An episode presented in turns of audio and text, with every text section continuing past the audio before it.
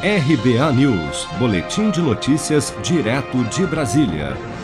O presidente Jair Bolsonaro desembarcou neste domingo em Nova York, nos Estados Unidos, onde fará o discurso de abertura da 76ª Assembleia Geral da Organização das Nações Unidas nesta terça-feira.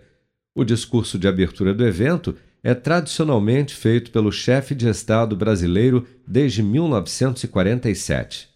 Na última sexta-feira, em visita ao município de Arinos, em Minas Gerais, para o lançamento do projeto Proágua Urucuia, Bolsonaro disse que apresentará verdades para os líderes mundiais que participarão da Assembleia Geral da ONU. Vamos ouvir. Digo a vocês, na próxima terça-feira estarei na ONU, participando com o discurso inicial daquele evento.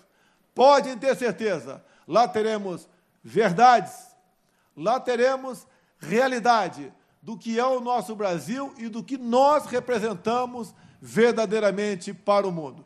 Há uma preocupação por parte da diplomacia brasileira quanto ao posicionamento pró-ruralista e tom a ser adotado pelo presidente em seu discurso e que isso agrave ainda mais a cobrança internacional sobre o governo brasileiro a favor dos indígenas e da preservação das florestas. Mas fontes próximas do presidente afirmam, porém, que ele já revelou ter a intenção de aproveitar a sua presença na ONU para distensionar o ambiente e que por isso ele deve adotar um tom mais moderado focando na necessidade de se cumprir as metas estabelecidas na cúpula do clima. Bolsonaro viaja aos Estados Unidos sem ter tomado nenhuma dose de vacina contra a Covid-19. No entanto, a ONU é considerada território internacional, não sujeito às regras de nenhum país, não exigindo, portanto, a vacinação de nenhum participante. Nova York, por outro lado, onde fica a sede das Nações Unidas, exige atualmente o comprovante de vacinação para a maior parte das atividades sociais da cidade. Por este motivo, por não estar vacinado, Bolsonaro terá sua circulação restrita na cidade durante a viagem. Também fazem parte da comitiva os ministros Luiz Eduardo Ramos, da Secretaria-Geral da Presidência, Marcelo Queiroga, da Saúde e Paulo Guedes, da Economia.